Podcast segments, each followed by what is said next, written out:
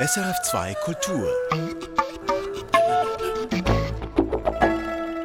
Kino im Kopf mit Michael Sennhauser.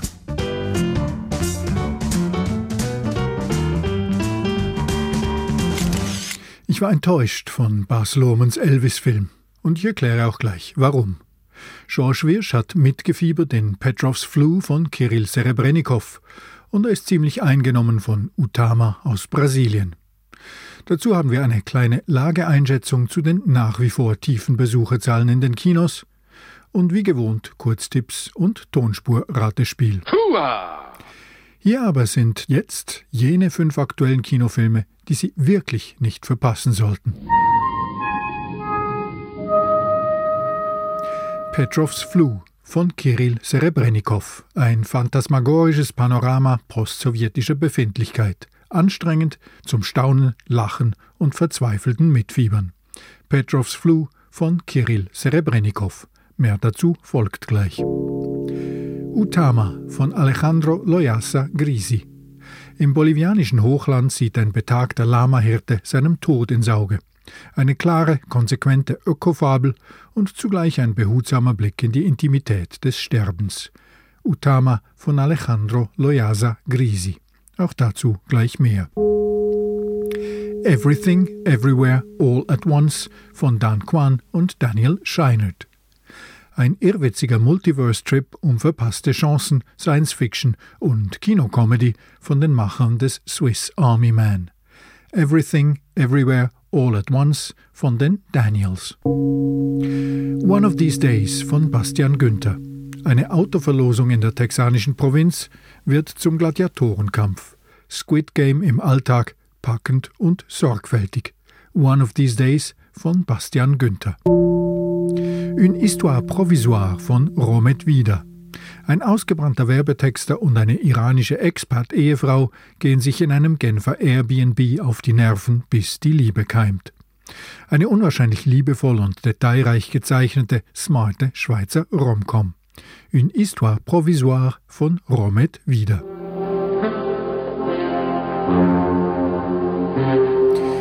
Ja, und die Tonspur, die ich heute für Sie auslege, die hat es in sich, in jeder Beziehung. Sie bezieht sich nicht wie gewohnt auf einen aktuellen Film, ihr Anlass ist vielmehr das eben erreichte, theoretische Pensionierungsalter der ziemlich einmaligen Schauspielerin, die da zu hören ist. Alright, folks, Showtime.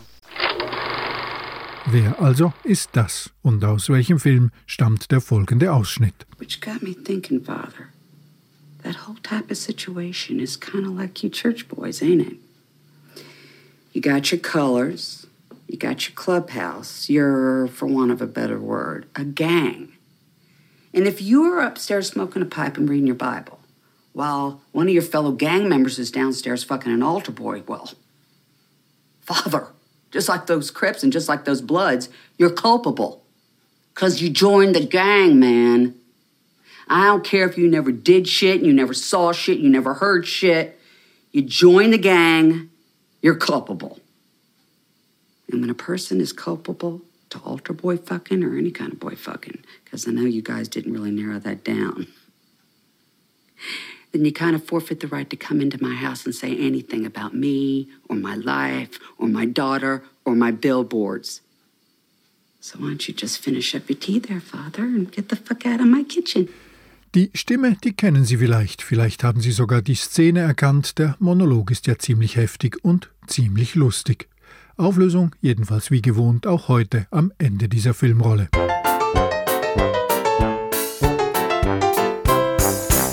Dem Regisseur Baz Luhrmann verdankt die Welt die Atemlosigkeit und das Tempo seiner Kinospektakel wie Moulin Rouge oder der 90er Jahre Gangsterversion von Romeo und Julia. Jetzt aber hat sich der Australier den König schlechthin vorgeknöpft, den King of Rock'n'Roll, Elvis Presley. Zwar ist Elvis nun schon länger Legende, als er selber gelebt hat, aber im Kino lässt sich sogar das noch steigern. He's a young singer from Memphis, Tennessee. Give him a warm hayride welcome. Mr. Elvis Presley. Schon als Schulbub fühlte sich Elvis zur ekstatischen Musik der Afroamerikaner hingezogen und als er die als weißer Teensänger vor einem Country-Publikum vortragen will, kommt erstmal Spott aus dem Saal. schneid dir die Haare. Aber nach seiner zuckenden, rebellischen Performance kreischen die Teenies und ihre Mütter schwanken zwischen Empörung und Erotisierung. Der Magie des Augenblicks erliegt auch ein dubioser Rummelplatz-Impresario und Musikpromoter, der sich Colonel Parker nennt. In that moment, I watched that skinny boy transform into a superhero. He was my destiny. Gespielt wird der legendäre Elvis-Manager, der Colonel, von Tom Hanks, unter einer Tonne von Maske und Schminke. Und Tom Hanks, beziehungsweise der Colonel, ist auch der Erzähler des Films. Einige sehen mich als den Schurken dieser Geschichte, erklärt er schon ganz am Anfang. There are some who'd make me out to be the villain of this here story. Das ist keine schlechte Perspektive auf die Geschichte des erfolgreichsten Sängers aller Zeiten.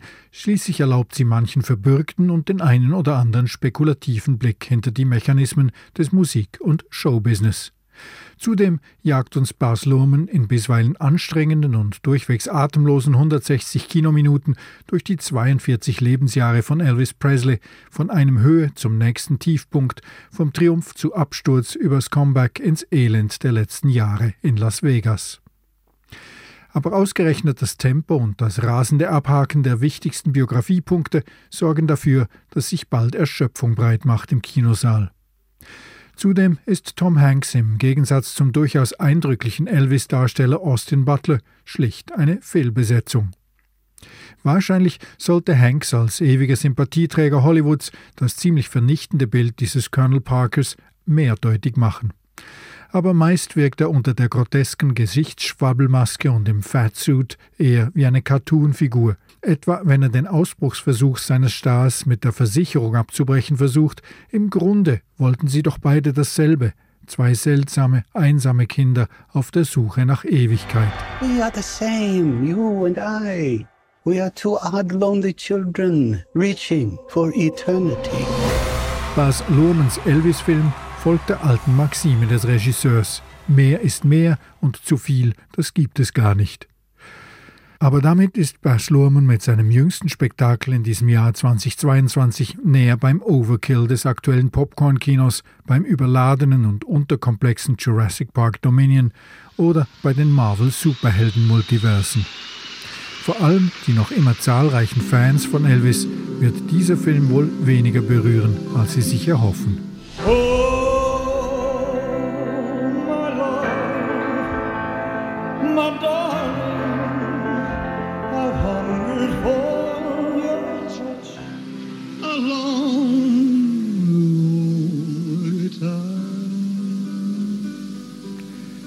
Elvis von Bas Luhrmann, jetzt im Kino.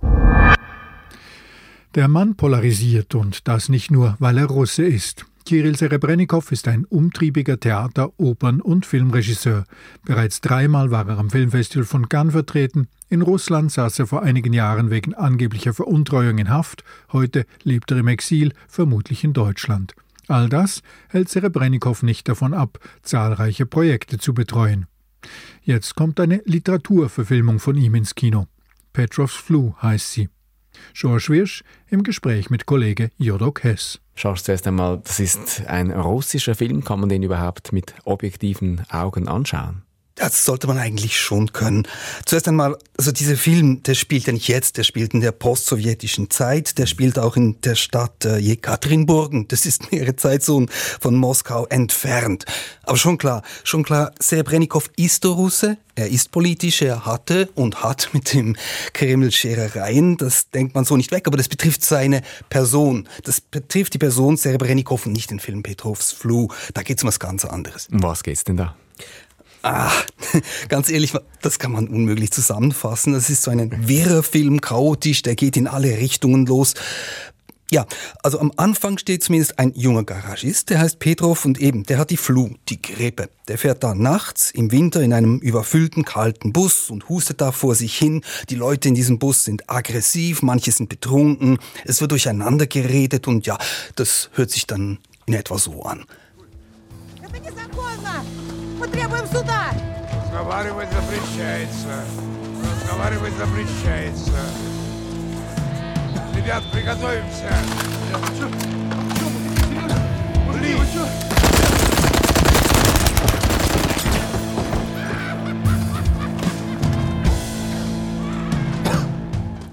Und am Schluss hat er noch gehustet, der Petrov, mit seiner Flu. Aber es wird auch mit Maschinenpistolen geschossen. Klingt irgendwie anstrengend, ist der ganze Film so. Nein, das ist er nicht. Er ist halt konstruiert wie eine Partitur und da wird es dann auch an gewissen Stellen laut. Und das nicht nur akustisch, ist auch visuell ein ziemlich lauter Film. Eben zum Beispiel diese Anfangsszene, das ist dann auch eine Kamerafahrt wirklich durch einen fahrenden Bus mit ganz vielen Statistinnen und Statisten. Dann raus aus diesem Bus, alle reden, dann steht da am Straßenrand dieses völlig absurde Exekutionskommando, dann wieder rein in den Bus.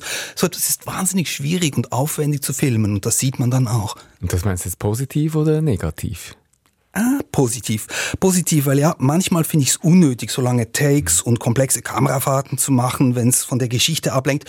Aber hier passt's völlig, weil eben alles überbordet hier. Also der Stil, die Narration, die Handlung, das ist alles ein wilder, fiebriger Ritt durch die russische Nacht und da passt es auch, wenn Serebrennikov wirklich keinen visuellen Trick auslässt. Das ist sehr barock, üppig. Also man könnte zum Beispiel an den späteren Fellini denken. Da war ja auch diese Freude am Überfüllen des Bildes. Okay, aber noch einmal, was, was wird mir hier eigentlich jetzt erzählt?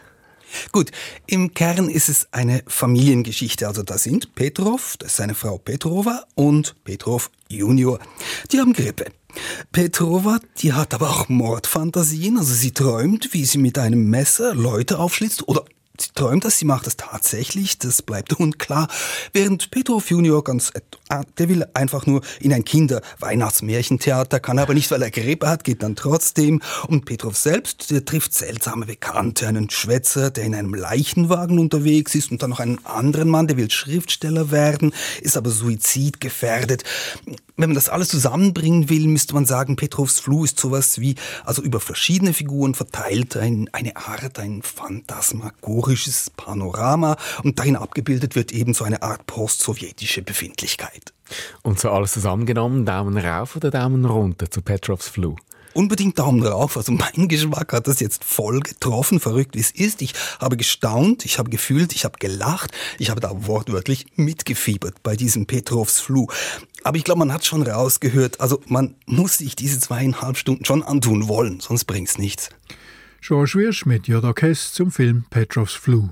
Jetzt im Kino. Über 15 Jahre ist es her, seit zum letzten Mal in den Schweizer Kinos ein Spielfilm aus Bolivien lief. Diese Woche startet nun wieder einer. Utama spielt im bolivianischen Hochland und erzählt von einem alten Bauernehepaar, das trotz einer immer längeren Dürrezeit und gesundheitlicher Beschwerden auf dem Hochplateau ausharrt. Noch einmal George Wirsch.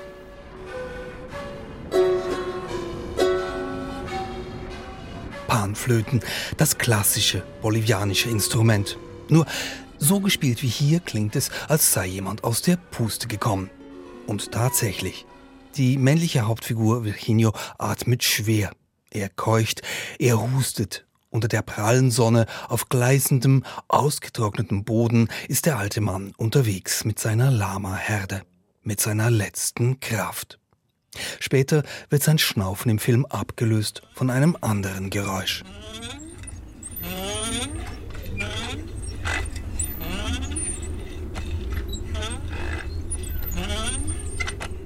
So klingt eine ausgetrocknete Wasserpumpe. Die Türe hält an und Virginio muss mit seinen Lamas immer größere Distanzen zurücklegen, um sie zu tränken.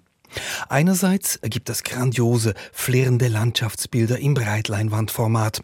Der Regisseur Alejandro Loyaza Grisi ist selbst Fotograf und auch die Kamerafrau Barbara Alvarez ist bekannt für atemberaubende Aufnahmen. Andererseits kann die visuelle Schönheit nicht davon ablenken. Hier auf dem Hochplateau wütet die Klimaerwärmung. Wie Virginio sich abrackert, das geht so nicht mehr lange. Das sagt ihm auch sein Enkel, der bei Virginio und seiner Frau Sisa vorbeischaut und beim Abendessen klare Worte spricht. Kommt endlich mit in die Stadt, dann müsst ihr nicht immer auf Regen warten, bis ihr Wasser habt. Virginio hält dagegen. Regen kommt und geht. Was verstehst du schon davon? La lluvia siempre va y viene. Ya se va a solucionar. Sabes que no. No va a llover pronto. Así maten 10 llamas. ¿Qué sabes tú? Sé que ya no eres tan joven como para caminar tantos kilómetros al día. ¿Caminar? Me mantiene vivo. Meine Fußmärsche halten mich am Leben, insistiert Virginio. Schweigend am Tisch sitzt die Ehefrau. Sisa. Sie würde ja gern weg, aber Virginio zuliebe bleibt sie. Wie auch überhaupt viel in diesem Film aus Liebe passiert. Sisa spricht wenig, aber einmal in einer besonders starken Szene bricht es aus ihr heraus. Warum hast du mir nie gesagt, wie krank du bist? Warum machst du nichts dagegen?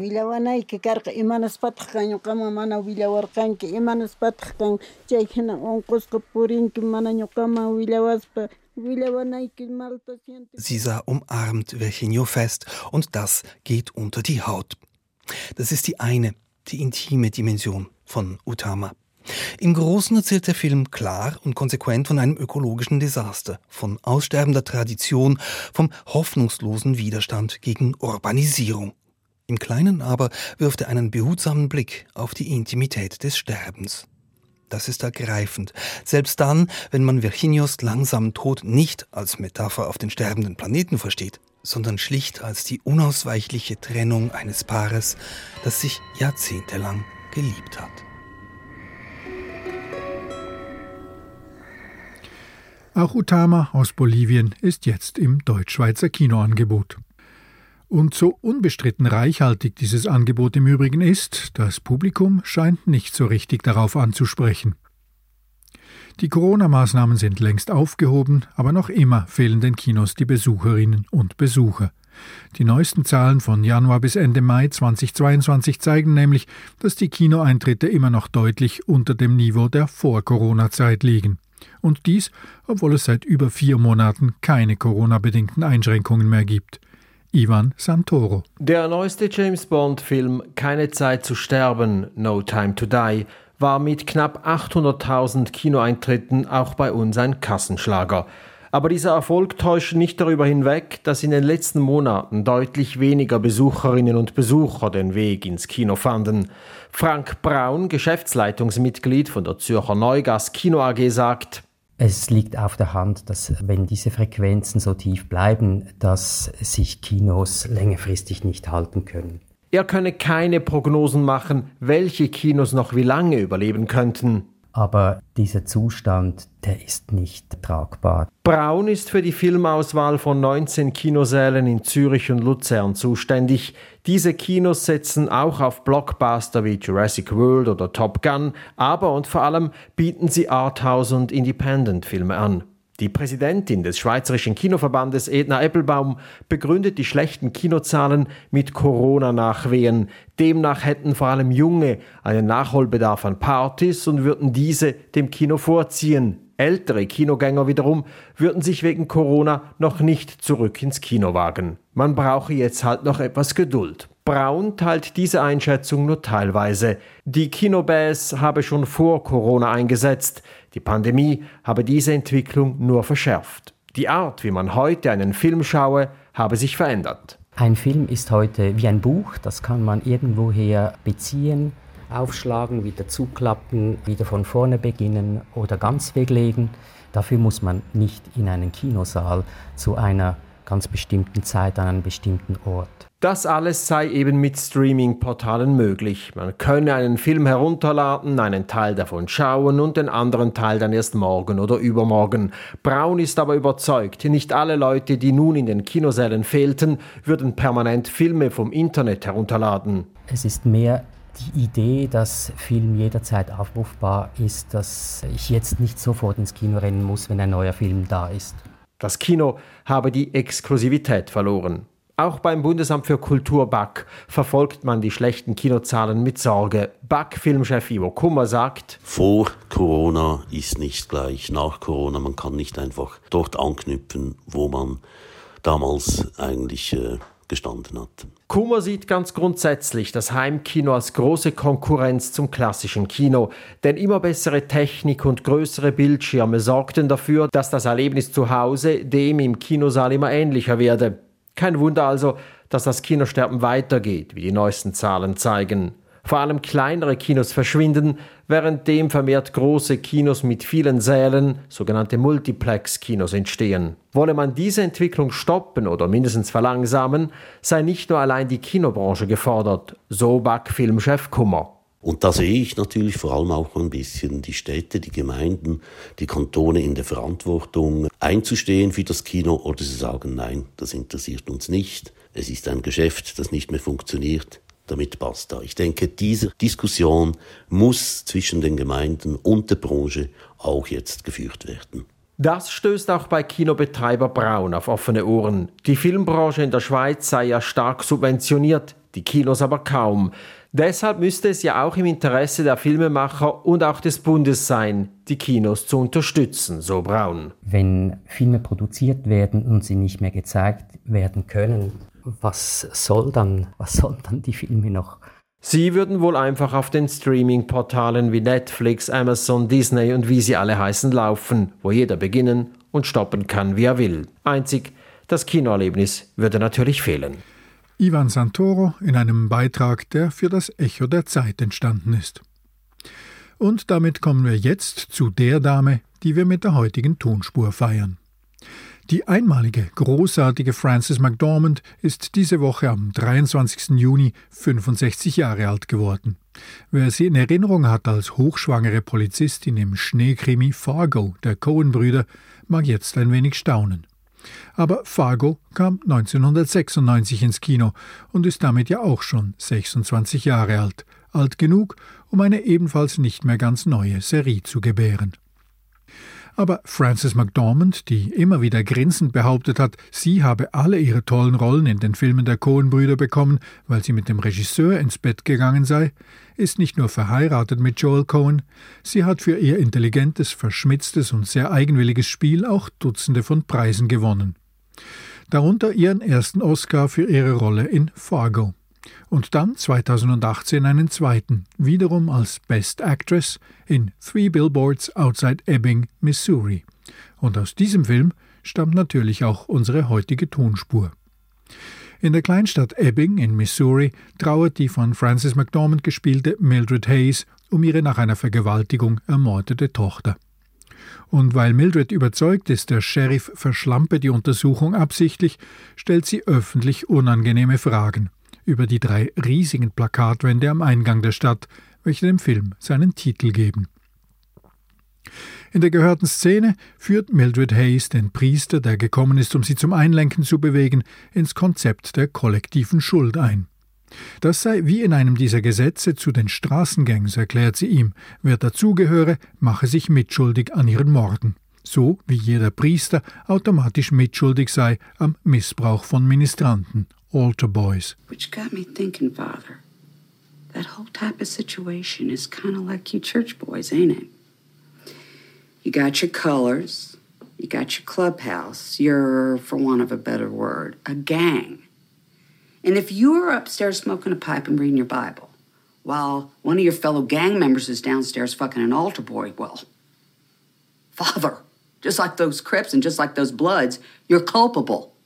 Because you joined the gang, man. I don't care if you never did shit, you never saw shit, you never heard shit. You join the gang, you're culpable. And when a person is culpable to altar boy fucking or any kind of boy fucking, because I know you guys didn't really narrow that down, then you kind of forfeit the right to come into my house and say anything about me or my life or my daughter or my billboards. So why don't you just finish up your tea there, Father, and get the fuck out of my kitchen? Frances McDormand staucht einen Priester zusammen als Mildred Hayes in Three Billboards Outside Ebbing, Missouri von Martin McDonough. Die Rolle brachte ihr 2018 ihren zweiten Oscar als Best Actress ein. Am letzten Donnerstag, am 23. Juni 2022, ist Frances McDormand 65 Jahre alt geworden. Das war Kino im Kopf Nummer 749 und ich bin Michael Sennhauser. Die fünf unverpassbaren Filme der Woche finden Sie auch jeden Donnerstag schriftlich auf sennhausersfilmblog.ch. Und Kino im Kopf gibt es wieder in einer Woche. Danke und auf Wiederhören.